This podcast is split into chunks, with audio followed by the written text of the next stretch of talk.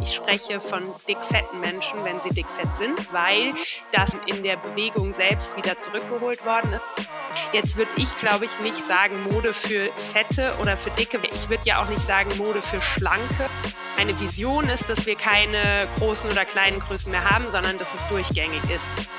Ich finde, der wichtigste Unterschied zwischen größeninklusive Arbeit und einfach nur große Größen abbilden ist, dass bei der größeninklusiven Arbeit ich von Anfang an, also Schritt 1, davon ausgehe, dass ich auch für große Größen oder für alle Größen designe.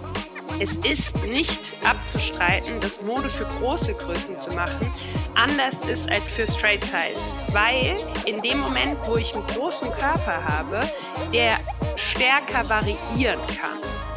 Und natürlich ist das eine Aufgabe, sie ist aber zu bewerkstelligen.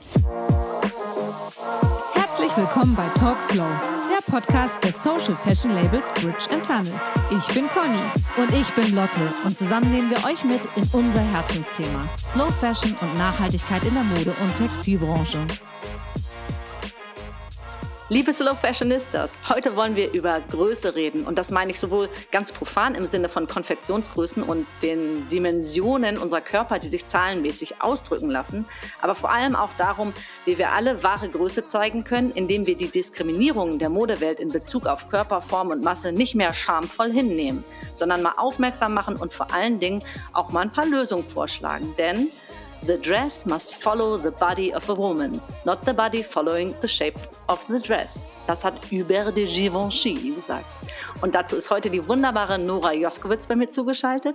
Sie ist Gründerin des Modelabels Walle o Walle, das stylische Mode so verantwortungsvoll und nachhaltig wie möglich, aber, und deswegen ist sie heute hier, vor allen Dingen größeninklusiv produziert. Und über Größeninklusion wollen wir heute mit ihr sprechen. Herzlich willkommen, liebe Nora. Hallo, Hi. schön da zu sein. Du bist ganz weit weg, ne? In, in Wien erwischen wir dich. Ja, wir sind ziemlich weit auseinander, aber die Verbindung steht. Das ist sehr schön. Nora, wir starten in jede Podcast-Folge mit dem Fuck der Woche, also Fuck, F-U-C-K, nicht Fakt, damit wir gleich wissen, was wir ändern müssen. Und der ist diese Woche, dass die Vogue Business ermittelt hat, dass auf dem Runway zur Herbst-Winter-Kollektion 2023 nur 4,4 Prozent der Models die Größen 38 bis 46 oder drüber getragen haben. Das heißt, die überwiegende und erschlagende Mehrheit trug dort also 36 und drunter. Das ist ja nicht gerade repräsentativ bei Durchschnittsgrößen von Frauen, die zum Beispiel in Deutschland bei 42, 44 liegen. Ein total verzerrtes Bild, das uns da gezeigt wird, weil Runway gucken wir uns an im Fernsehen oder in Zeitschriften oder äh, in sozialen Medien. Ist das auch dein Eindruck der aktuellen Modewelt? Um ehrlich zu sein, nicht ganz. Also ich glaube, dass ich wahrscheinlich auch in einer anderen Bubble bin als in dieser. Und mich wundern die Zahlen ein bisschen, muss ich sagen, weil ich habe, also so, du hast jetzt 4 Prozent. 4,4 Prozent, das hat unsere, unsere ja. Mitarbeiterin B für uns richtig glaub, gut ausgerechnet. Ich war auch Ich glaube dir die Zahlen, ja, ja, ich glaube dir die Zahlen, ich glaube, dann war es 2022 oder so mal besser ähm, und ist dann wieder zurückgegangen, was ja auch einem anderen Trend irgendwie sehr nahe ist ich bin trotzdem über die, ich, ich glaube, es macht einfach gar nicht so einen, vielen, so einen großen Unterschied, ob es vier oder 15 Prozent sind, sondern es geht ja um ein Gesamtbild und eine Wahrnehmung und eine Relevanz. Und die Relevanz ist halt im High-Fashion-Bereich noch nicht angekommen. Und wir wissen aber, dass die Mode ja doch bestimmt wird dadurch, was die High-Fashion vorgibt, immer noch. Nicht mehr ganzheitlich, Street-Style und andere, Influ äh, andere ähm, Bewegungen sind sozusagen relevanter in der Mode geworden. Es ist nicht mehr so ein lineares System wie früher. Und trotzdem gleichzeitig ist es natürlich ein Leader und ein trauriger Wert. Punkt. Ja, besonders weil ne, ich, ich sehe da Körper, die mir gar nicht entsprechen. Das heißt, die Mode, die da gezeigt wird, ist anscheinend für mich nicht richtig gemacht. Ähm, lass uns doch vielleicht gleich als erstes ähm, einmal das Vokabular besprechen, das wir nutzen wollen, um über Mode zu sprechen. Weil mein Gefühl ist, dass man so äh, rumdruckst, um so die Beschreibung von nicht normschönen oder nicht äh, modedünnen Körpern. Ähm, also was ich dann, also das ist für mich selber manchmal so ein Problem, sage ich mal so, aber auch wenn, wenn ich dann immer so lese, aha, da geht's um Achtung, ihr seht es jetzt nicht, aber ihr könnt es vielleicht hören, starke Frauen in Anführungsstrichen oder Frauen mit Format, da heißt es dann curvy oder Übergrößen, Plus Size etc. Ähm, ja, wie bezeichnen wir Körper außerhalb der Runway-Größen? Wie würdest du das sagen? Ja, ist spannend, dass Runway-Größe jetzt auch so eine eigene Größe für dich geworden ist. Ja, habe ich, hab ich so geschrieben. Ja, ist auch, auch spannend, ja. Ähm, okay, also mein Wording, das ich sozusagen verwende und für mich relativ ähm, angebracht finde, ist zum einen, ich spreche von dickfetten Menschen, wenn sie dickfett sind, weil das äh, auch in, dem, in der Bewegung selbst wieder zurückgeholt worden ist, das Wort Fett, weil es einfach gesellschaftlich ja abgewertet worden ist. Ja. Fett ist rein beschreibend. Es ist nicht wertend, wenn wir es als Gesellschaft nicht wertend meinen. Genau, dick und fett ist, es, es ist im Grunde negativ belegt. Im normalen, im nur von der Gesellschaft. Genau, nur, also ja genau, Grunde, aber momentan, ich meine das monta ja. momentane Bild, mhm. ähm, da, da, gewinnt man den, den, Eindruck, dick ist eine Beleidigung oder eine abwertende Beschreibung. Und genau. deswegen tu, würde ich mich jetzt, tue ich mich schwer zu sagen, Mode für dicke, dicke Menschen, dickfette Menschen. Dann denke ich, oh Gott, ähm, das ist ja vielleicht peinlich, ne? Genau, also das ist sozusagen, das, äh, das ist alles zusammenzufassen in unserer fettfeindlichen ja. Gesellschaft und Struktur. Jetzt ist es aber so, dass an für sich dick und fett nur beschreibend ist und eigentlich nicht wertend. Und wir in dieser Bewegung oder in dieser, in dieser Idee uns die Begriffe wieder zurückholen. Das heißt, dass sie, wir sie aus der Wertung entfer entfernen und sagen, wir können sie einfach beschreibend nutzen, weil es ist das, was es abbildet. Jetzt würde ich, glaube ich, nicht sagen Mode für Fette oder für Dicke, weil ich das überhaupt nicht, äh, ich würde ja auch nicht sagen Mode für Schlanke. Ja, äh, also das ist nicht das, was ich. Große oder Mode für, hm, hm, hm. wer genau. Mode kauft, das soll ja bitte der Konsumentin auch äh, da soll die Konsumentin sich ja wiederfinden, ne? Und nicht, ich sage ihr, das musst du kaufen. Weil genau, also ich würde sagen, für große Größen, um es mhm. einfach äh, deutlich zu machen, ich finde generell äh, die Idee sozusagen, mein, meine Vision ist, dass wir keine großen oder kleinen Größen mehr haben, sondern dass es durchgängig ist. Dem, da leben wir aber gerade noch nicht. Und nicht alle Labels bilden sozusagen alle Größen ab und haben eine Selbstverständlichkeit. Das heißt, ich äh, definiere immer noch die großen Größen und äh, sage, das ist sozusagen sozusagen ein äh, Größenspektrum gibt. Äh, und ich finde große Größen zu sagen überhaupt nicht schlimm. Ich, was mir wichtig ist, wenn wir von Menschen und Gewicht reden, dass wir mehr Gewicht sagen und nicht Übergewicht. Mhm. Ähm, das ist was, was zum Beispiel für mich eine deutliche äh, Definitions äh, Fehlstruktur ist. Mhm. Also, dass irgendjemand sagt, wie viel ein bestimmtes Gewicht sein darf und dann wäre es da drüber oder darunter. Das ist wieder diese Idee, dass wir von dass irgendwas nicht normal ist. Könnten. Mhm. Ja. ja. Und also da ist ja schon viel schiefgegangen, als jemals der BMI empfunden worden ist. Und das hat sich halt jahrelang äh, manifestiert und in Strukturen umgelegt. Ja, ja, das Gleiche wirst du dann wahrscheinlich auch für, für den Begriff Plus Size sagen, ne? dass man also Plus obendrauf, also von, von wo ist Plus? ich mag Plus Size auch nicht, muss aber gestehen, dass Plus Size natürlich im Englischen, ähm, also im Deutschen finde ich große Größen tatsächlich besser, im Englischen bin ich auch schon bei Plus Size, weil es so eine Mischung für mich gibt aus, da im Englischen gibt es ja Straight Size und Plus mhm. Size und damit kann ich noch ein bisschen besser umgehen. Ich würde es mir auf Dauer anders vorstellen, aber definieren, was ich tatsächlich als nicht gut finde, würde ich auf der deutschen Sprache lassen. Ich bin kein Fan von Plus Plus Size, aber es ist eine Möglichkeit, Menschen abzuholen und dass sie verstehen, was es ist. Und dass sie, dass sie auch das Gefühl haben, sie sind auch damit gemeint, weil ich glaube, darum geht es ja häufig, dass man denkt, aha, Straight Size, sagt sie jetzt gerade, Normalgrößen, das, was andere oder was die Mode als normal bezeichnet, da finde ich mich gar nicht wieder. Ja. Und was ist für dich der Unterschied zwischen Size Inclusion, also eine, eine, einer, einer, einem Label, was äh, größeninklusiv arbeitet und äh, ja, der Plus-Size-Bewegung oder dem, dem, dem Label Plus-Size? Ja, also ich finde, der ähm, wichtigste Unterschied zwischen größeninklusive Arbeit und einfach nur große Größen abbilden ist, dass bei der größeninklusiven Arbeit ich von Anfang an, also Schritt eins, davon ausgehe, dass ich auch für große Größen oder für alle Größen designe. In wenn wir nur Labels haben, die große Größen anbieten, dann machen die ihren Schnitt, äh, ihren Grundschnitt auf einer Größe 36 meistens und dann wird gradiert. Das heißt, ich, der Schritt, Schnitt wird von dort aus vergrößert Und A ist es limitiert, weil irgendwann ein Schnitt nicht mehr funktioniert mhm. auf einer gewissen Größe.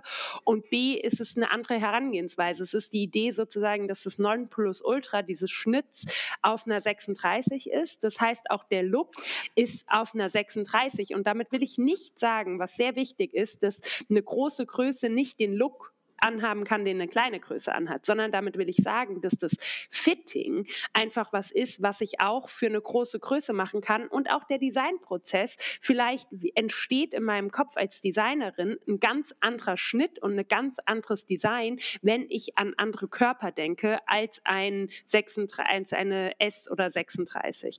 Und das ist für mich größeninklusives Design und größeninklusives Verständnis im Anfangsmoment. Und dann geht es weiter, wie gehe ich mit Fitting um, ähm, wie, wie ist meine Bildsprache, äh, habe ich irgendwie eine Dreifach XL im Sortiment, aber zeige die nicht ist das dann wirklich größeninklusiv oder ist das einfach nur Anbieten von einer großen Größe? Und auch wenn ich teilweise eine große Größe oder eine Zweifach XL, Dreifach XL sehe bei Labels und ich sehe einfach, ob dieser Schnitt für die Größe gemacht worden ist oder ob der doch nur gradiert worden ist. Und auch beim Styling, äh, beim Shooting, so lebt dieses Model diese, diesen Look oder hat die den nur an, weil sie halt knipsen und irgendjemand anhaben muss? Ja, das stimmt. Da hat man ja auch manchmal das Gefühl, das hat fast was Verschämtes. Ne? Da, da wird ähm, das dünne Model äh, in schönster, äh, schönster guter Laune ähm, gezeigt und bei dem, äh, bei dem ähm, dicken Model wird fast so getan, als müsste man da doch noch was kaschieren oder doch noch mal nicht alles zeigen oder so. Das ist mir häufig aufgefallen, dass es dann eigentlich gar nicht so die gleiche Lebensfreude vielleicht ausstrahlt oder die gleiche Freude an der, an der Mode fast ja. was Verschämtes hat. Ich finde vor allen Dingen, also wenn wir uns äh, tatsächlich, es gibt ja Wahnsinn, wahnsinnig ist gelogen, aber es gibt schon viele äh, Firmen, die auch große Größen anbieten in so ein bisschen hm, älterer Mode, ein bisschen für erwachsenere ja. Frauen. Mhm.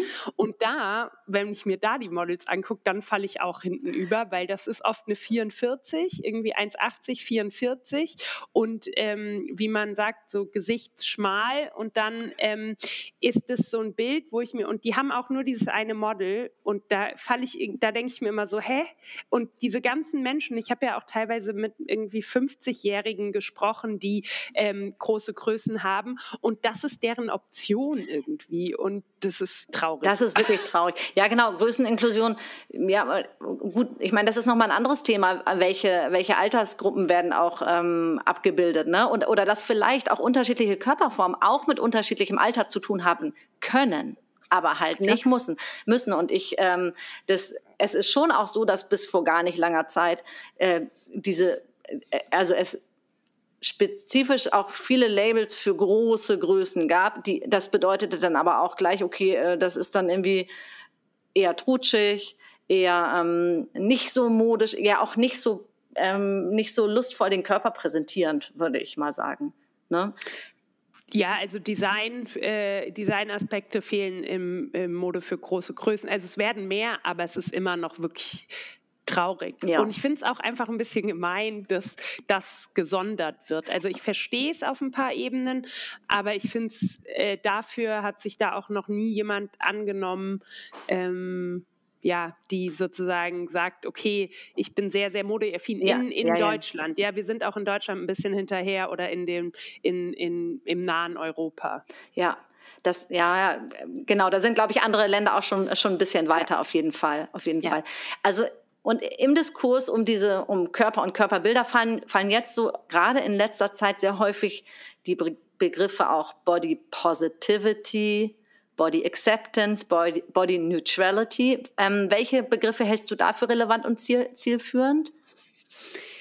Ich glaube, das ist ein bisschen versetzt. Also es gibt zwei Dinge, die ich dazu gerne sagen würde. Und zwar erstens bin ich keine, also ich komme ja aus der Praxis und ich bin äh, keine Geisteswissenschaftlerin, die diese Begriffe untersucht hat. Alles, was ich dazu weiß, ist irgendwie selbst erarbeitet und recherchiert und nicht äh, auf einer wissenschaftlichen Ebene. Und ich glaube für mich, also für Wallo Walle und für mich als ähm, oder für mich mit meiner Arbeit, die ich mache, ist es nicht so relevant, weil bei ah. mir geht es hauptsächlich darum, dass ich von der Modeseite aus arbeite und sage, ich mache Mode für alle Körper oder das ist auch für fast alle Körper, weil ich kann noch nicht alle integrieren, was traurig ist, aber ich habe eine, eine, eine Limitation durch meine Unternehmensgröße, die ich einfach mir auch eingestehen muss oder will. Und ähm, genau. Und Body Positivity ist eine Bewegung, äh, die interessante Wurzeln hat, aber sich total in die falsche Richtung entwickelt hat. Oder von den falschen Menschen oder von den falschen Gruppierungen dann auch aufgegriffen wurde. Ne? Ich glaube, das ist auch eine ganz, eine ganz oder große Sache. Oder misused. Yes. Äh, ähm, ähm, mir fällt das deutsche Wort nicht an. Ich, nicht misused. Ja, also äh, nicht missbraucht, aber für sich genutzt, obwohl sie eigentlich, obwohl sie es eigentlich nicht äh, für sie von ihnen gedacht wurde und da, damit wieder den Menschen genommen, die das eigentlich für sich ähm, genutzt und entwickelt haben. Ne? Ja. Genau. Also das ist sozusagen bei Body Positivity und ich denke mir auch oft irgendwie, dass es mir, ich finde, das ist auch eine individuelle Frage mhm. und nicht eine Unternehmensfrage. Also mir ist tatsächlich egal, ob diese Person, die meine Sachen kauft und trägt, äh, ihren Körper gut findet. Ja. Darum geht es mir überhaupt nicht. Das ist ihre oder seine individuelle Entscheidung und also Entscheidung nicht auch, aber äh, Lebensweg. Und ich habe aber als Unternehmen eine bestimmte Verantwortung, der ich mich stelle, meines Erachtens. Und da liegen also ich darf mich fragen sozusagen, wie stehe ich meinem Körper gegenüber im privaten Nora-Bereich und dann habe ich ein Unternehmens-Ich und das stellt sich nicht die Frage, wie, was ich da irgendwie, ob meine Kundinnen äh, ihren Körper mögen, ob sie den akzeptieren, wie sie mit dem umgehen, ob sie den nicht mögen, das ist irrelevant für mich. Sondern also, für dich existieren die Körper erstmal einfach. Ne? Genau, genau, die wir sind da, die existieren, die ohne die, wenn die nicht existieren würden, würden wir nicht leben, die können Nahrung aufnehmen, ähm, die, die, können uns beschützen, die können äh, Kinder äh, erstellen, die können oder auch nicht oder auch ja, nicht, ja, die können ja, also die geliebt oder nicht geliebt sein. Ja, die sind einfach genau. vorhanden und in unserer Gesellschaft muss tut man es einfach, da zieht man seinem Körper etwas an. Darum geht es ja in der Mode. Genau, genau, genau, genau. Und ich möchte da gar nicht weiter in sozusagen den Loop rein, wie der dann also es ist schön, wenn jemand Wallo Walle trägt und dann sich wohl mhm. im Körper fühlt. Da freue ich mich. Aber ich freue mich genauso über die Person, die Wallo Walle trägt und ihren Körper damit ein Stück weit mehr an sich ranlässt oder auch nicht und sagt, hey, das ist das Schönste, um mich irgendwie davon abzugrenzen, dass jemand ich bewertet werde oder sowas. Also es darf einfach alles sein. Ich finde das so irgendwie witzig, dass die Menschen immer mit jeder dieser Bewegungen irgendwie denken, es wird besser. Alle haben ihre Berechtigung so und ich finde, da gibt es richtig wichtige Bewegungen, aber das, was da im Endeffekt rausgekommen ist jetzt, äh, das ist mir way too much und ich fände eher so, äh, ja, lass doch unsere Körper einfach Körper, Körper sein, ja, danke, ja. genau. Da ja. bist du auch wieder bei dem Punkt noch nicht bewerten, also der Körper ist erstmal einfach da. Und ja. natürlich, je schöner, äh, je zufriedener man mit dem, mit der sich und seinem, seinem Look ist und je, je sicherer man sich daran fühlt, ist ja umso besser. Aber lass mal mhm. über Repräsentanz sprechen. Ich finde, es ist, oder ich habe so den Eindruck, dass der junge, dünne, aber natürlich trotzdem weibliche Körper, ist ja mhm. klar, ne? muss ja irgendwie auch Rundungen immer haben, dass das ähm, die Normalität sein soll. Das ist das, was mir dargestellt wird. Und nicht abgebildet und damit mit eigentlich ja sozusagen fast nicht mitgemeint sind, Körper, die dieser Norm nicht entsprechen. Und genau, welche, musst du das auch dann fast aus, gar nicht aus Labelsicht, sondern aus äh, Kundensicht oder aus individueller Sicht sagen, äh, welche Probleme entstehen für Menschen, die nicht sich mitgefühlt, mitgemeint fühlen? Also ich glaube, das größte Problem ist, dass sie sich nicht gesehen fühlen. Also sie werden ge, gemutet. Also alle Menschen, die nicht dieser Norm schön entsprechen, leiden darunter, dass sie denken, sie sind allein damit, dass sie nicht dieser Normschönheit entsprechen. Aber sie sind doch eigentlich die überwiegende Mehrheit wenn man sich es das bringt ja nichts, wenn wir was anderes lernen. Mhm. Also wenn wir lernen, dass die, also die, die repräsentiert werden, entsprechen der Sache halt und sie werden dann auch noch seit Jahren irgendwie retuschiert und dahin gebogen, so dass, ähm, also wenn ich an Instagram gerade zum Beispiel denke und diese ganzen Schönheitsfilter, ist das irgendwie der das High-End von dieser ganzen Geschichte, ähm, dass die jungen auch Frauen ähm, diese sehr schnellen Schönheitsfilter über sich werfen und damit einfach zack, zack innerhalb kürzester Zeit ihre Story live äh, machen und geklettet sind und irgendwie die Nase schmaler ist und so weiter. Also es ist schon äh, sehr krass, wie weit wir da gekommen mhm. sind. Und wir sind aber auf der anderen Seite halt auch da, dass wir repräsentiert werden, also die Körper teilweise repräsentiert werden und die verschiedenen, ähm, die verschiedenen Ethnien oder Ethnien ähm, oder die verschiedenen äh, Herkünfte, ich weiß nicht, also ähm, das ist wir finden schon mehr Repräsentanz und trotzdem ist es noch sehr nischig. Also der Mainstream ist leider immer noch sehr einheitsgetrieben. Und ja, ich glaube, ja, ich bin von deiner Frage ein bisschen abgekommen. Also das wäre die nächste Frage, ob Social Media sowohl zur Repräsentanz oder zur, zur Sichtbarmachung als aber natürlich auch zur, ich weiß nicht, weiteren blöden Vergleichen, Shaming und Diskriminierung beitragen kann. Ähm, was ich aber besonders verrückt finde, gerade bei so, du sprachst es eben an, man kann dann so einen Filter über sich, ähm, über das Gesicht legen und sieht auf einmal äh, traumschön jung und ganz anders aus, als, als man eigentlich aussieht. Das weiß jeder. Das macht auch jede. Und trotzdem bringt man es ja anscheinend im Gehirn nicht übereinander, dass man auch das ähm, wenn das andere, also dass man auch andere Leute nach den gleichen Gesichtspunkten dann bewerten kann oder deren, deren Bilder von sich auch so bewerten kann. Also man weiß, die Leute sind ähm, in echt nicht ganz so glatt, perfekt, dünn, schön, gebräunt etc. Und ähm, vergleicht sich ja mhm. trotzdem mit dem Ideal. Ja, das äh, ist schön, dass du das sagst, weil das heißt Sehgewohnheiten und wir, unser Kopf verändert sich nur in der Wahrnehmung, wenn wir unsere Sehgewohnheiten ändern. Und es gibt die Idee zum Beispiel bei Instagram, diversify your feed, sprich folge Menschen, die a dir ähnlich sehen oder dir eben nicht ähnlich sehen und vielleicht aber nicht sozusagen nur normschön sind, wenn du dich nicht selbst unter normschön kategorisieren würdest. Ähm, und fang an, deine Sehgewohnheiten zu verändern, weil der Rest folgt automatisch. In dem Moment, wo ich mehr Frauen gesehen habe mit mehr Gewicht, in dem Moment ist mir mein, meine Geschichte und mein Körper einfach anders vorgekommen, weil ich mich A nicht mehr so alleine damit gefühlt habe und B meine, meine Sehgewohnheiten einfach sich daran gewöhnt haben, dass ein dickfetter Körper so aussieht und genau so sozusagen ohne das, ich finde schön immer schwierig, weil müssen wir alle schön sein, aber ich finde, es ist highly ästhetisch.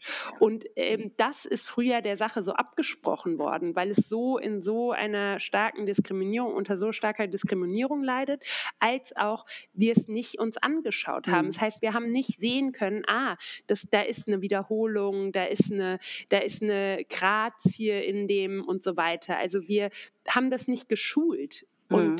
Die Sehgewohnheiten zu ändern, schult es und dann können wir wieder da selbst und es wurde natürlich auch fetisiert, also feti fetischisiert, ja. fetischisiert. Ja, also du hast dich sozusagen, ist. du hast dich sozusagen neu kalibriert. Mhm. Sehr schön, nämlich. also genau, also gerade hast du es auch schon gesagt, ähm, Fetischisierung, das ist also lass mal drüber sprechen, ähm, dass für viele Menschen so gewichtsbezogene Stigmatisierung, auf Englisch Fatphobia kann man ja vielleicht auch, das, ich glaube, das ist ein relativ gebräuchliches Wort inzwischen, das ist für viele Menschen echt alltäglich ein Riesenproblem. Mhm. Aber der Diskurs und vielleicht auch das Bewusstsein über die Privilegien bei Nicht-Betroffenen ist nicht besonders präsent. Ähm, und wie kann dieses Umdenken äh, bei Menschen, die mit dem Thema noch nicht vertraut sind, äh, beginnen? Wie kann das anfangen? Also einmal diese Neukalibrierung, das fand ich irgendwie schon eine ganz coole Geschichte. Aber hast du noch andere also Ansätze? Glaub, ja, ich glaube, es gibt zwei wichtige Dinge. Erstens, viele, Fra vor allen Dingen Frauen, sind mit sehr vielen Körper Issues aufgewachsen und denken, aber ich mochte ja auch nie meinen Bauch oder mhm. ich bin ja auch so arm. Und können in dem Moment keinen Raum machen für die wahre Diskriminierung von dickfetten Menschen, weil sie selbst so in ihrem Tunnel gefangen sind, dass sie sagen, aber ich. Mhm. Und ich glaube, das ist der erste Schritt, das loszulassen und sich klar zu machen, dass es einen Unterschied gibt, ob ich sozusagen unter dem Schönheits, dem nicht zu erreichen Schönheitsideal leide oder ob ich tatsächlich unter einer strukturellen Diskriminierung leide oder gelitten habe. Und da ist es einfach passe ich in ein Flugzeugsessel. Mhm. Ähm, Durch eine Tür, genau. In eine Umkleidekabine in der Umkleide, kann ich draußen essen, ohne dass jemand mich anguckt, wenn ich ein Eis esse mhm. und eventuell über mich urteilt. Mhm. Und es ist relevant, ob du nur denkst, dass jemand über dich urteilt oder ob die Menschen dich tatsächlich anschauen. Und ich glaube, da fällt es einfach vielen Menschen schwer, Raum zu machen, weil sie selbst denken, sozusagen, ah, ich leide doch schon mhm. so. Und das ist tatsächlich für mich auch was, wo ich ein bisschen wütend manchmal werde oder ein bisschen mein Temperament äh, zum Vorschein kommt, wenn mir auch vor allen Dingen zum Beispiel kleine Größen, die sagen, ja, aber wir sind auch so benachteiligt, für uns macht auch niemand Mode und äh, äh, äh. und ich denke mir immer so, ja, ihr werdet halt aber auch nicht gesellschaftlich ja. geächtet. Genau, es gab vielleicht Größe. eine, eine schmerzhafte Erfahrung da mal. Das kann auf jeden Fall sein. Viele, viele andere, also vielleicht auch ähm, ähm, weiß man vielleicht auch, dass ähm, sehr zum Beispiel dünne Mädchen vielleicht auch gehänselt werden. Also das ist absolut schmerzhaft und doof. Aber es ist nicht gesellschaftlich manifestiert. Gesellschaftlich erstrebenswert ist der, der schlanke Körper. Der, der, der, der, der dünne Körper ist das Schöne. Ne? Und genau. das heißt, der dicke Körper ist das, was als äh, ja was diskriminiert, für den auch nicht, ähm, ja für den Sachen einfach nicht hergestellt, unsere Welt nicht hergestellt wird. Du hast es eben schon gesagt, nicht die richtigen Stühle, Sitze, ähm, ähm, ja, Flugzeug oder Bussitze, dann auch dieses gar nicht ähm, wohl möglich Sachen gar nicht dürfen, also gar nicht denken dürfen, wow, ich suche mir ein tolles Kleid aus, weil darin sehe ich toll aus. Und äh, also das für mich ja erschreckendste, schrecklichste ist, in der Medizin einfach benachteiligt zu werden. Also nicht nur unerforscht zu mhm. sein, sondern ignoriert und gegaslightet bei der Ärztin oder beim Arzt zu werden. Ja, oder Menschen noch schlimmer, gleich als erstes Leute mit mehr Gewicht kommen rein, wegen, weiß ich nicht, Hautausschlag, sage ich jetzt mal so. Und als erstes wird gesagt, sind sie eigentlich, ach, sie sind hier wegen, wegen äh, Gewichtsreduzierung oder sowas in der Richtung. Ne? Mhm. Ja, also es ist wirklich, ja. also es ist, die werden auch nicht ernst genommen ja. und das ist schon, also da wundere ich mich tatsächlich, wie wir das heute noch so mhm. blind machen reproduzieren, und, ja. Ja, reproduzieren. Und ich glaube, weil eine Sache noch, du hast gefragt, was Menschen tun können, um Allies zu sein. Mhm. Und ich glaube, es ist wichtig, dass ich als, also die Personen, die sozusagen diese Erfahrungen nicht gemacht haben oder das nicht nachvollziehen können, anfangen, Raum, also wirklich Raum zu machen. Das heißt, wenn eine Person, eine Freundin von dir, irgendjemand aus deinem Umkreis du mitbekommst, dass du sie gekränkt hast mit irgendwas, mach Raum dafür. Ich weiß, es tut weh mhm. und das ist schambehaftet, aber das Schönste, was ein Mensch tun kann, ist zu sagen, wow, das habe ich nicht mitbekommen. Ich bin bereit zu lernen und ich bin bereit, durch den Schmerz zu gehen, weil du hast den Schmerz immer und immer wieder und ich habe ihn jetzt einmal und ich halte ihn aus mhm. für den Moment und für dich. Und ich glaube, das ist was sozusagen, dass wir uns nicht immer, wenn wir so Dinge abbauen wollen, dann geht das nur mit einmal durch den Schmerz oder öfters durch den Schmerz gehen. Und, das, und jede Person, die eine Diskriminierung abbauen will, braucht diesen Moment, weil sonst bauen wir nicht, sie nicht ab, sonst wird uns das nicht bewusst. Ja, cool. genau, und tatsächlich auch so ähm, diese eigenen Bilder, die man, die man immer schon eingepflanzt bekommen hat, dass äh, der, ein dicker Mensch, äh, weiß ich nicht, selbst schuld dran ist, nur faul ist oder äh, willensschwach oder ähm, jetzt fallen mir nicht noch mal, ne, dass man, da, da, also diese selbstverständliche Hinnahme solcher Best also also jeder Grundlage entbehrenden ähm, äh, Vorurteile, dass man die über Bord schmeißt und tatsächlich äh, sich auch dessen bewusst wird, dass man, dass man das irgendwie anscheinend in seinem Kopf hat, ne? Absolut, das ist so wichtig, dieser Moment, dieser Moment. Und das, die Krux an der ganzen Sache ist ja, dass die Menschen, die unter Mehrgewicht irgendwie oder die Mehrgewicht haben, nicht mal darunter unbedingt leiden, aber die Mehrgewicht haben, leiden ja auch unter dieser gesellschaftlichen Diskriminierung. Die leiden ja auch darunter, dass sie das in sich tragen auf irgendeine Art und Weise.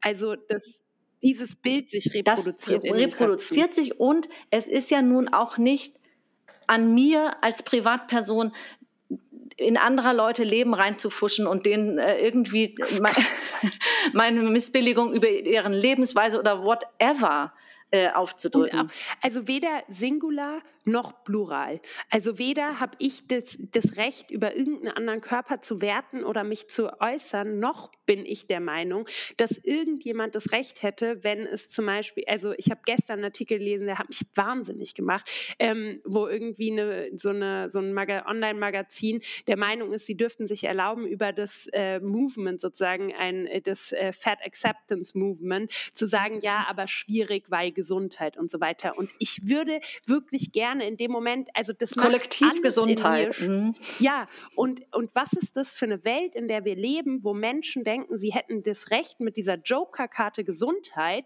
die nicht stimmt. Wir können von außen nicht beurteilen, ob ein Mensch gesund ist oder nicht. Das ist die reine Diskriminierung. Darum geht es. Es ist nur, liegt an der Diskriminierung und wir denken als Gesellschaft, ah, dann dürfen wir aber, nein, du darfst nichts sagen. It's not up to you. Es ist nicht dein Business und der Körper dieses Menschen gehört diesem Menschen und ein einzig und allein, wenn dieser Mensch dich fragt, dann hast du Rederecht. Und sonst hast du weder Wertungs- noch Rederecht. Punkt, Ende aus. Und auch die Karte Gesundheit spielt nicht. Nee, du bist ja nicht der gefragte Arzt, also, ne? Ja, ja und nicht mal, also da, Ich genau, meine gefragter Arzt, Arzt, also nicht der ja, ungefragte ja, Arzt, sondern wenn jemand sagt, Mensch, ich habe äh, ein körperliches Problem, bitte check mal meine Werte durch, ungeachtet dessen, was ich wie ich aussehe, wie viel Gewicht ich habe oder wie wenig oder so. Äh, dann, dann und vor allem ist es doppelmoralisch. Ja. Also es ist ja eine Doppelmoral, weil wir die gehen ja auch nicht rum und sagen, ach, du mit deinen Lungen oder du mit deinem, mhm. ah, schwierig, du hast nur noch irgendwie ähm, äh, eine Leber, mm, mhm. schwierig, ich finde dich eigentlich nicht so cool. Ah. Ja, also es ist einfach eine Doppelmoral und wir haben uns alle so dran gewöhnt und nehmen die so hin und haben dann sozusagen unsere Ideale da hinten angestellt und das ist für mich das größte Problem mhm. daran. Ja, äh, uh, für mich wäre das sogar schon ein gutes Schlusswort, aber wir haben ja gerade erst angefangen. Weil ich wollte noch mal ähm, weiter eintauchen, dass Size Inclusion sich ja nicht nur auf einen geschlechtsspezifisch weiblich Körper beziehen soll, sondern im besten Fall, würde ich sagen, geschlechtsübergreifend inklusiv sein sollte. Mhm. Und äh, ja, wie siehst dürfte. du denn die Entwicklung, ähm, ja, dürfte, oder ja, dass man das zumindest mitdenken soll. Mhm. Ähm, wie siehst du denn Entwicklung in dieser Hinsicht?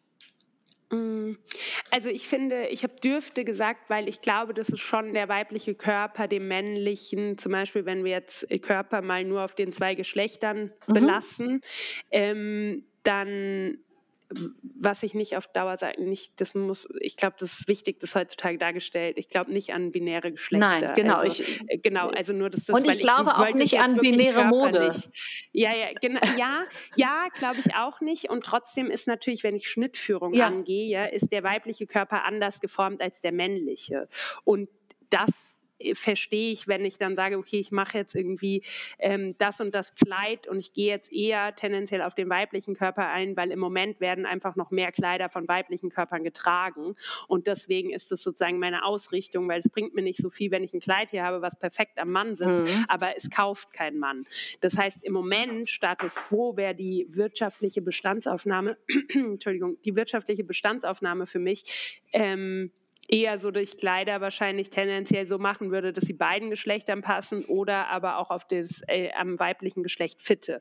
Jetzt ist es natürlich schön, wenn wir Kleidung machen, die sich allen Körpern anpasst. Und ich glaube, das ist eine Sache, die ist super wichtig in dem Bereich große Größen es ist nicht abzustreiten, dass Mode für große Größen zu machen anders ist als für, für Straight Size, weil in dem Moment, wo ich einen großen Körper habe, der stärker variieren kann. Das heißt, eine kleine Größe variiert nicht so stark in ihren Unterschieden. Da kann jemand groß sein und klein sein Das ist mhm. ein großer Unterschied bei einer kleinen Größe. Aber dann ist da nicht mehr so viel. Bei einer großen Größe kann alles unterschiedlich sein. Ja, wir haben da also sozusagen viel mehr Größen, die mitgedacht werden müssen. Ähm, und dann gut sitzen sollten bei verschiedenen Körpern. Und natürlich ist das eine Aufgabe. Sie ist aber zu bewerkstelligen, ja. Ja, und wenn nicht, dann ist es vielleicht auch die Gelegenheit, mal darüber zu sprechen, warum ist das noch nicht zu lösen oder wie in welcher Form könnte man es könnte man's mal angehen? Ne? Warum bleiben wir auf dem Alten sitzen? Und ich glaube, das ist einmal der ideale Zeitpunkt für eine kurze mhm. Unterbrechung durch unsere Good News. Das sind nämlich unsere guten Nachrichten, die auf unser Bemühen um eine faire Modewelt einzahlen. Und da geht es um Repräsentanz, weil gesellschaftliche Transformation häufig durch Popkultur angestoßen wird und immer mehr zum Beispiel dicke Musikerinnen wie Lizzo nicht nur emanzipierte Frauen sind und als sie dargestellt werden, sondern mit ihren, äh, also mit ihren Looks zu echten äh, Modeikonen und Vorbildern für, für Body Normality werden und durch ihre Sichtbarkeit richtig viel zu einer Änderung unserer kollektiven Wahrnehmung für alle Körperformen beitragen. Das finde ich sind good, good News, die weiter so gemacht werden müssen.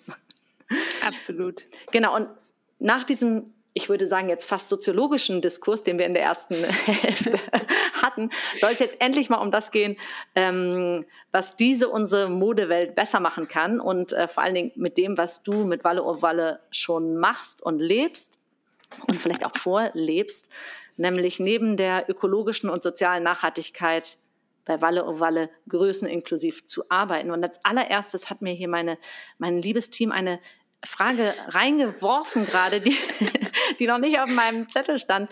Ähm, die wollen nämlich wissen und bestimmt auch alle unsere HörerInnen, wie bist du denn überhaupt persönlich zu dem Thema gekommen? Ähm, ich persönlich bin zu dem Thema gekommen, weil ich selbst äh, mehr Gewicht hatte, als ich im Moment habe und ich immer noch nicht in Jeans von fairen Modelabels passe. Ähm, aber ich glaube, das geht tatsächlich sehr vielen so. Ähm, und trotzdem ist meine Geschichte zu Mode halt, dass ich schon immer modeaffin war, aber die Mode nicht Nora-affin war. und das mich sehr traurig gemacht hat, viele Jahre. Und dann für mich das natürlich eine Selbstverständlichkeit war, dass meine Mode so groß ist, dass sie A mir passt und B eventuell auch Menschen, die nicht meinen aktuellen Körper haben, sondern einen, den ich aber auch schon mal hatte. Und genau, so ist es entstanden und das ist ja oft so, kennen ja, wir die eigene Geschichte. Auf jeden Fall. Ja, du, genau. aber ähm, da sprichst du was an, was wir vielleicht gleich auch noch mal ein bisschen vertiefen wollen wenn du, du, ne, du scheinst dich an, anscheinend für faire, nachhaltige Mode zu interessieren, auch abseits von deiner, von deinem Beruf, deiner Berufung. Und ähm, ich glaube, das ist eine, eine Erfahrung, die ganz viele machen, dass gerade, weil faire Labels häufiger viel kleiner sind als, ähm, mhm. als, ja, als die herkömmlichen Big Player im Fast Fashion Business, dass es wirklich häufig schwierig ist, da was für ähm, große Größen zu finden. Oder das ist da noch nicht ganz angekommen, was ja eigentlich total widersinnig ist. Mhm. Ja, also ich habe das Gefühl, es wird minimal besser.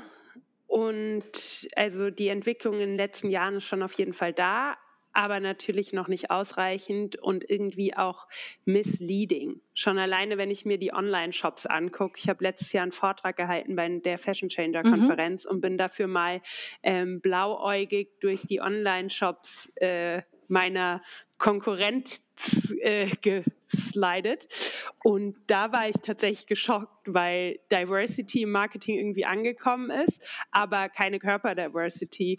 Und dann dachte ich, aha, Ah, ja, da muss man nur Models austauschen, aber man muss halt nichts an sonstiger, also man muss nichts am Schnitt ändern, man muss nichts an der Bildsprache so wirklich ändern, sondern ja, und das finde ich schon sehr seltsam, ja. das so zu ignorieren. Wo, wo du ja. das gerade mit den, äh, mit den Models ähm, ansprichst, da hast du ja auch irgendwie was Neues entdeckt, dass es nämlich gar nicht so einen tollen Pool an ähm, oder gar keine Agentur gibt, wo man sagt, ich kann, ich kann da Models äh, aller Körper ja. äh, buchen und auch sehen und die äh, werden da repräsentiert. Und dass es daher zum Teil auch schwieriger ist, oder naja, es hört sich jetzt so an, dass alles oberschwierig ist, aber dass ein Label jetzt ja, nicht so easy ja. mal jemanden buchen kann. Und da hast du das ja kurzerhand aufgerufen, sozusagen, Leute dazu aufgerufen zu sagen, ey, an mir könnt ihr fitten. Ich habe ähm, einen, Körper außerhalb der 42, 44, 46, an dem ich gerne tolle Mode gefittet haben möchte.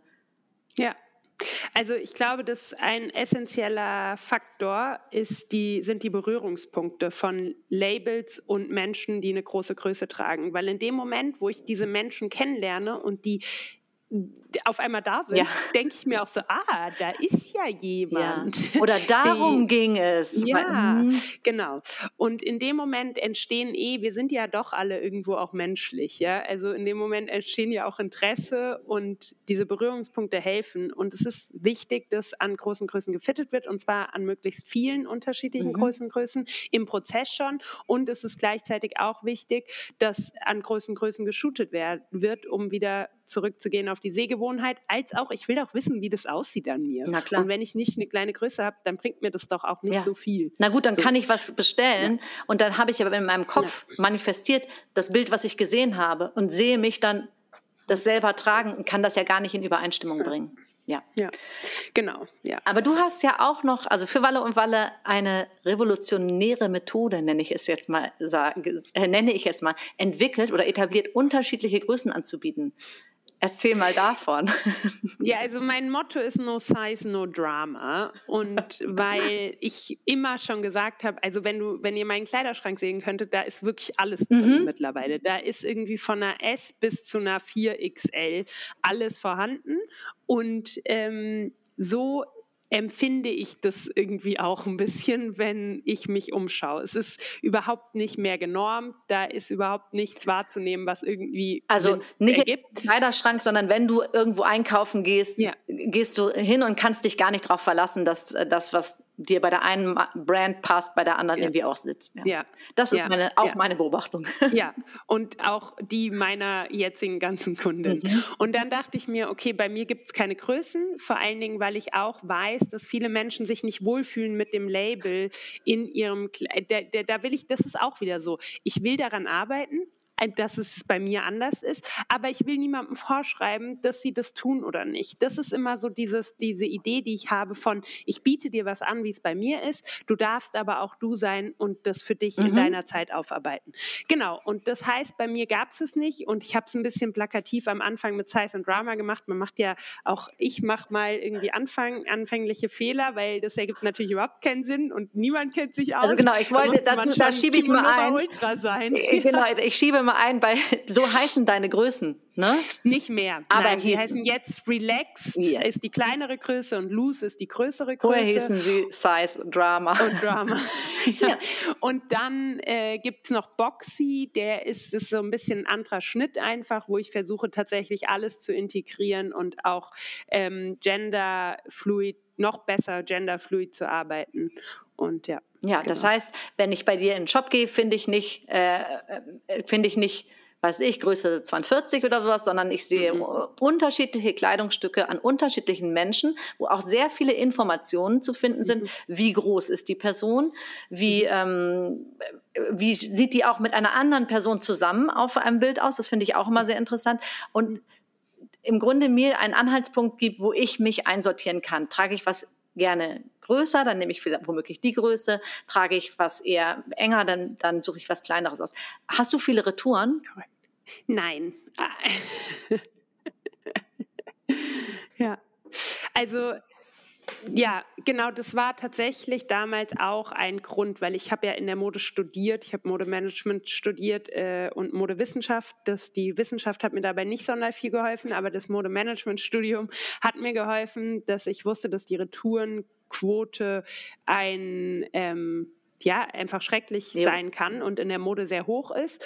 Und ich wollte dem entgegenwirken mit einem Online-Shop, der sozusagen dir es einfach macht, die richtige Größe für dich zu finden und auch daher sozusagen eher größenreduziert zu arbeiten, weil die Sachen, die ich mache, funktionieren eh größenreduziert. Ich brauche gar nicht so viele unterschiedliche Größen. Ja, aber das heißt, du hast ja auch ähm, Kleidungsstücke, die sich besonders gut für so eine für so ja zwischen oder anders Größen eignen. Ne? Da gibt mhm, das ist doch genau. wahrscheinlich nicht für jeden Schnitt so, oder? Genau, genau. Also ich würde auch sagen, ja, ich sage ja und trotzdem, aber deswegen dauert es wahrscheinlich jetzt auch schon zwei Jahre, dass ich an dieser Hose arbeite, weil es für mich so schwierig ist, meine ganzen Werte in eine Hose zu bekommen. Ich erlaube es mir jetzt trotzdem und da sehe ich auch wieder, ich will mir erlauben, auch Schritte zu gehen, die nicht zu 100 Prozent meiner Ideologie entsprechen. Sprich, ich würde super gerne noch größer anbieten können, teilweise, aber es geht sich nicht aus, sagt man in Österreich. Ich schaffe es einfach mit meinen Ressourcen Noch nicht. Und es ist so schön. Ja, let's see. und trotzdem, äh, und bei der Hose zum Beispiel, wenn ich dann zwei Hosen ähm, verkaufe in einer Größe, wo mich die Schnittkonstruktion und der, die Schnittentwicklung irgendwie 2000 Euro gekostet hat und ich dann zwei Hosen davon verkaufe, dann steht es leider in keinem Verhältnis. Wenn ich davon aber wie andere Labels 5000 Hosen verkaufe oder 3. Ja, dann verspielen sich die Investitionskosten. Ne? Genau. Ja. Und das ist, glaube ich, was, was auch einfach mal gesagt werden darf und gehört werden darf. Und ja. Geht an die Großen. Ja, geht. du, aber sollen auch die Kundinnen, sage ich mal, flexibler und selbstwirksamer bei der Auswahl von Mode sein, indem sie sich beispielsweise, wenn sie nicht selber in einen Laden gehen können, um Sachen auszuprobieren, äh, selber ausmessen oder ein bisschen äh, mehr ähm, Wissen aneignen zu, wie ja, wie wirkt sich welcher Schnitt auf meinen Körper aus? Was äh, sind meine, sage ich mal, wo muss ich darauf achten? Wo muss ich genau ausmessen, damit es super gut passt, etc. Also nicht mehr so blind kaufen? Ich finde schon. Ich finde, wir machen verantwortungsbewusste Mode und wir dürfen auch verantwortungsbewusste KonsumentInnen haben. Und natürlich ist es immer, es darf auch anders sein. Ich sage dann nicht, ja, okay, das geht nicht, mhm. du darfst nicht retournieren, weil du hast nicht nachgemessen. Ja, das kommt, das mache ich natürlich nicht. Und trotzdem teile ich meine Struggles, die ich habe, wenn retourniert wird, aus Gründen, die nicht nötig mhm. sind oder aus sozusagen nicht verantwortungsbewussten Umgang damit. Ja. Und ich glaube, das ist ein Weg, den wir gemeinsam gehen können und es gibt für jedes, äh, für jedes Label die richtige Kundschaft und die meisten meiner Kunden, muss ich ehrlich sagen, ich habe wirklich Traumkunden. Ja, du hast ja tolle Kundinnen, das muss man. Wirklich. Und, und also, ja. also, wie sich das anhört, ähm, ist es bei dir ja auch möglich, vor Kauf einfach auch in Kommunikation mit dir zu treten und Sachen nochmal nachzufragen, oder? Ja, ja. Äh, du bist ja ganz nah an der sofort, ach, Ja, ja gar, ja, gar kein Problem. Die kriegen von mir direkte Beratung, wenn sie ja. wollen. Videoberatung kriegen die von mir. Ja, aber ist das auch der Schlüssel, ne? dass man sagt, dieses mhm. ähm, ewige Online-Business, wo man super ähm, unpersönlich Dinge kauft, die einen dann zu Hause frustrieren und die man wieder zurückschickt, was einen auch frustriert, aber was einem irgendwie auch scheißegal mhm. ist, weil kostet alles nichts. Ähm, mhm. Vielleicht äh, ist der Schlüssel davon wegzukommen, tatsächlich auch diese sehr viel individuellere ähm, Beratung und auch das individuellere Matching von Klamotte und Brand zu KonsumentInnen. Hm. Ja, kann auf jeden Fall sein. Und ich glaube, umso mehr wir sehen, umso besser wird es. Also ich mache ja auch immer Outfits of the Day, nicht immer, aber oft. Und ich zeige schon viel und ich glaube, es ist jetzt nicht so ähm, so schwierig, mhm. wenn man es wirklich möchte und sich damit auseinandersetzt, zu wissen, ob man, und die Retouren sind trotzdem auch normal. Ja, ist es ja sollten klar. nur halt keine 50 Prozent sein, wie bei großen. Ja, oder ähm, wirklich so dieses äh, Phänomen, dass, dass sich dann gleich sechs Größen bestellt werden, weil irgendeine wird ja. schon passen und der ja, Rest geht zurück. Ne? Die Leute habe ich nicht, das kann sich auch niemand leisten. Zumindest nicht von meiner Kundschaft, die habe ich nämlich auch nicht. Ich habe die Nachhaltigen, die sich das genau leisten können das eine Teil von mir, aber nicht die mit Big Pockets. Ja. Was total in Ordnung ist. Genau. Dann sind sie mir näher. ja, also eine gängige Erklärung, warum nachhaltige äh, Modelabel noch nicht größeninklusiv arbeiten, sind ja ja, du hast es eben schon einmal ganz kurz angesprochen, aber so die vergleichsweise geringen Stückzahlen und die höheren mhm. Materialkosten. Ja. Ähm, ja, und ich finde, das klingt echt nach echter Diskriminierung. Was müssen, ja, und die höheren Materialkosten, Ja. entschuldige bitte. Okay. Also das ist ja wirklich eine Frechheit. ich habe hier Also, stehen, was müssen die Modelabel für echte Größeninklusion tun? Das streiche ich durch und sage, das ist eine blöde Ausrede, Leute. Ja, also Materialkosten ist wirklich eine blöde Ja. Ausrede, weil ich dann will ich gerne deren Verschnitt sehen im Zuschnitt. Und dann reden wir noch Mhm. Ja, mal. oder also das, das könnte ja auch eine Aufgabe sein, dass man sagt, man, man optimiert seine Schnitte äh, generell so stark, dass man äh, wenig Verschnitt hat. Ja. Ja, also und ich glaube, es ist fehlendes Know-how. Mhm. Dafür bin ich ja da. Ich berate ja jetzt auch Unternehmen. Das heißt, das fehlende Know-how können sie sich auch einkaufen. Und es ist fehlende Bereitschaft. Ja. Es ist einfach die unterliegende Fettfeindlichkeit. Und Ja. sie denken sich, ah, die Kunden wollen wir eh nicht bespielen. Die fühle ich nicht. Dann sitzt da irgendwie der, der Hans Jörg, der doch die Firma gegründet hat, irgendwie Mhm. 47, weißer Dude, der sich denkt, ja, das interessiert mich nicht. Ich mache hier die Zahlen und das sieht erstmal nicht rentabel aus. Ja, aber wenn der Und- Typ, dann ist der doch blöd, weil Ja, wenn, wenn man sich die blöd. Zahlen anguckt, jetzt nicht die äh, nicht die monetären Zahlen, sondern die die Bevölkerungszahlen, dann ist das doch eine wahnsinnig große ähm, potenzielle Kundschaft, die man doch wenn man die richtig einfängt, äh, dann kann man doch da, also kann man doch gut Absolut. verkaufen. Meine, ich habe gewartet. Ich habe auf die großen Größen warten müssen. Ich habe am Anfang immer äh, meine kleinere Größe gehabt und hatte ein paar mehr davon. Dann waren die großen äh, waren länger im Vorrat. Mhm. Dreht sich das gerade und du, also über die Jahre hat sich einfach so gependelt, dass ich ungefähr gleich viel von beiden Größen produziere. Und natürlich gibt es einen Style, der ist irgendwie in klein und einer in groß ausverkauft. Das kennen wir alle. It's the magic thing. Wir wissen nicht wieso. Das ist, das ist das nicht ordentlich funktioniert so. Ähm, und trotzdem pendelt sich halt Ja. aus. Also ich habe sozusagen so lange gezeigt, hallo, hier bin ich, ich will für euch Mode machen, über fünf Jahre und ich bilde euch ab und ich höre euch zu und ich nehme euch wahr und ihr seid meine Kundin und ich will euch als meine Kundin haben. So lange habe ich daran gearbeitet, dass es sich jetzt sozusagen ausgependelt hat und ich die großen Größen habe Mhm. und die bei mir einkaufen. Und das ist halt, das kommt nicht von heute auf morgen. Ein bisschen Geduld. Ja, man muss ja auch erstmal gefunden diese werden, ne? Genau. Ja. ja.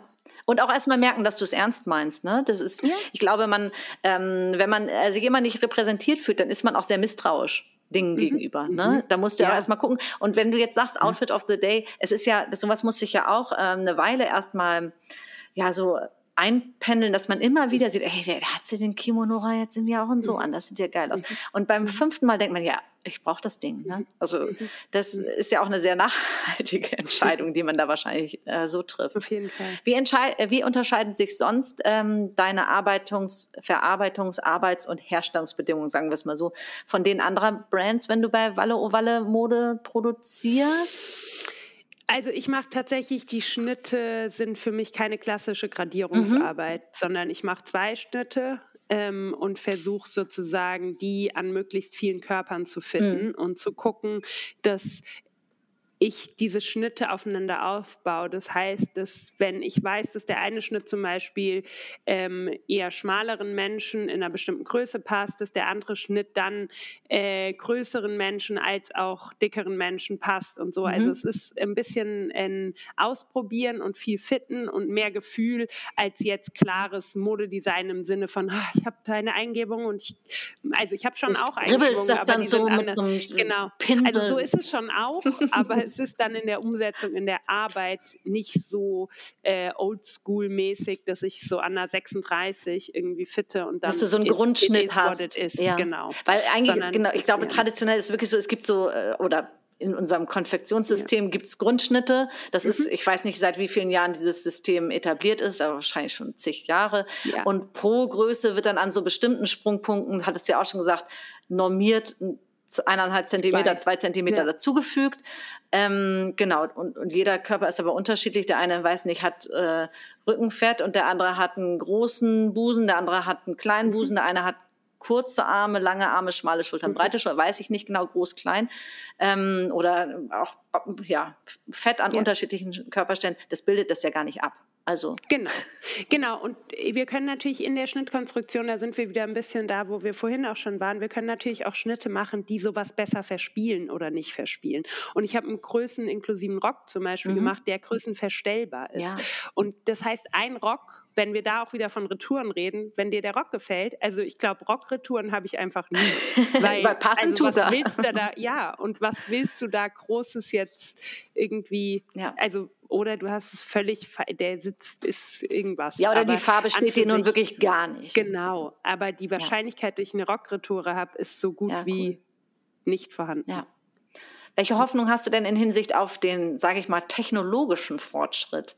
In der Mode. Zum Beispiel durch, ich weiß nicht, jetzt virtuelle Anproben. Du hast jetzt eben schon gesagt, Video, mhm. Videoberatung. Das ist ja was Neues. Das gibt es noch nicht so lange und noch, mhm. noch nicht jede von uns ähm, nutzt sowas täglich. Mhm. Und das hat uns, glaube ich, in den letzten fünf Jahren hat sich da ein Riesenschub ergeben und das wird auch noch weitergehen. Also so, ich sage virtuelle Anproben, ich sage Körperscanner, an denen viele Firmen arbeiten, ähm, ja. Schnittentwicklung durch künstliche Intelligenz, beispielsweise automatisierter Zuschnitt oder, oder ähm, ja, hast du da, ja. hast du da also Vision? Ja, ich glaube, da sind es tatsächlich die Big Player, die im Vorteil sind, weil es halt einfach teuer ist, das erstmal zu etablieren. Ich glaube, dass wir eine äh, bessere, wesentlich bessere Stoffnutzung auf Dauer mhm. machen können, ähm, als auch eine bessere Resteverwertung. Ich hoffe auf eine gute Erkennung im Recyclingprozess. Ich hoffe auf äh, sozusagen auch äh, End, also End of Life schaffen. Genau, also dass wir schaffen, dass Produkte wieder, also Bekleidung wieder in einen Zyklus geworfen werden kann, wo sie recycelt werden können. Das ist Status quo nicht wirklich möglich mhm. oder wird nicht wirklich umgesetzt im großen Stil. Ähm, und ich, klar, Körperformen, also so anproben und sagen, welche Größe. Und ich persönlich hätte am allerliebsten eine ähm, eine Möglichkeit, dass meine, wenn ich eine Frage bekomme und die auf meiner Website auslesbar ist, mhm. dass die dann eine Antwort darauf bekommen. Weil ich bekomme schon oft ah. auch Fragen, die auf meiner Website sozusagen äh, die Info schon steht. Ach so, aber, ja, so ein Chatbot ja. eigentlich, ne? dass du schon ja, das einmal gefüttert die funktionieren hast. ja nicht. Nein. Also ein Chatbot, ich habe noch nie mit einem ge gechattet, der ähm, mir irgendeine Frage korrekt beantwortet hat, die ich nicht, also Chatbots sind tatsächlich immer noch nicht intelligenter ja. als ja. ich. Und da merkst du auch, nee, das sowieso nicht, aber da merkst du auch, die Kunden oder du auch als Kunde, du möchtest doch das, das echte, den echten Austausch haben, ne? Mhm. Das ist, glaube ich, ja, einfach so. Weil der, ja. Äh, es muss schon, ist ja, ja, ist persönlich manchmal und oh, ich weiß nicht, ob man sich immer alles gerne selber an einer Website erarbeitet, jede Antwort mhm. erarbeitet oder ob das auch manchmal schnell gehen muss und dann ist es wie, als würde man in einen echten Laden reingehen, die echte Verkäuferin mhm. fragen. Mhm. Ja. Mhm. Ja, ja aber, da wird, aber das ist ja ehrlich gesagt, das, das sollte zu lösen sein, sage ich mal so. Ach ja, ich beantworte auch weiter die ja, Fragen. Genau. Ich mag die ja eher. Ne? Ja, wollte ich gerade sagen. Und ich, Schlimme. Das ist bei uns nämlich ähnlich. Es kommen immer wieder dieselben Fragen und ich finde, das zeigt ja aber auch, die Leute sind an einer ganz bestimmten Sache interessiert. Wer, mhm. wer nachfragt, ist generell ja schon mal wohlgesonnen und, und äh, irgendwie involviert. Das ist doch, ja, dann beantwortet man sie halt zum mhm. 22. Mal. Ist trotzdem für ja. jemanden anscheinend noch new News. Ja. Ja, auf jeden Fall. Cool. Du sag mal, was können KonsumentInnen tun, wenn sie sich nicht in der Mode repräsentiert fühlen? Aufschreien, aufzeigen, aktivistisch werden, E-Mails schreiben. Ja. Auch an die Lieblingsbrand. Auch an die, äh, und auch an die Nicht-Lieblingsbrand. Oh, an die also eine, eine einfach, genau, Copy and Paste.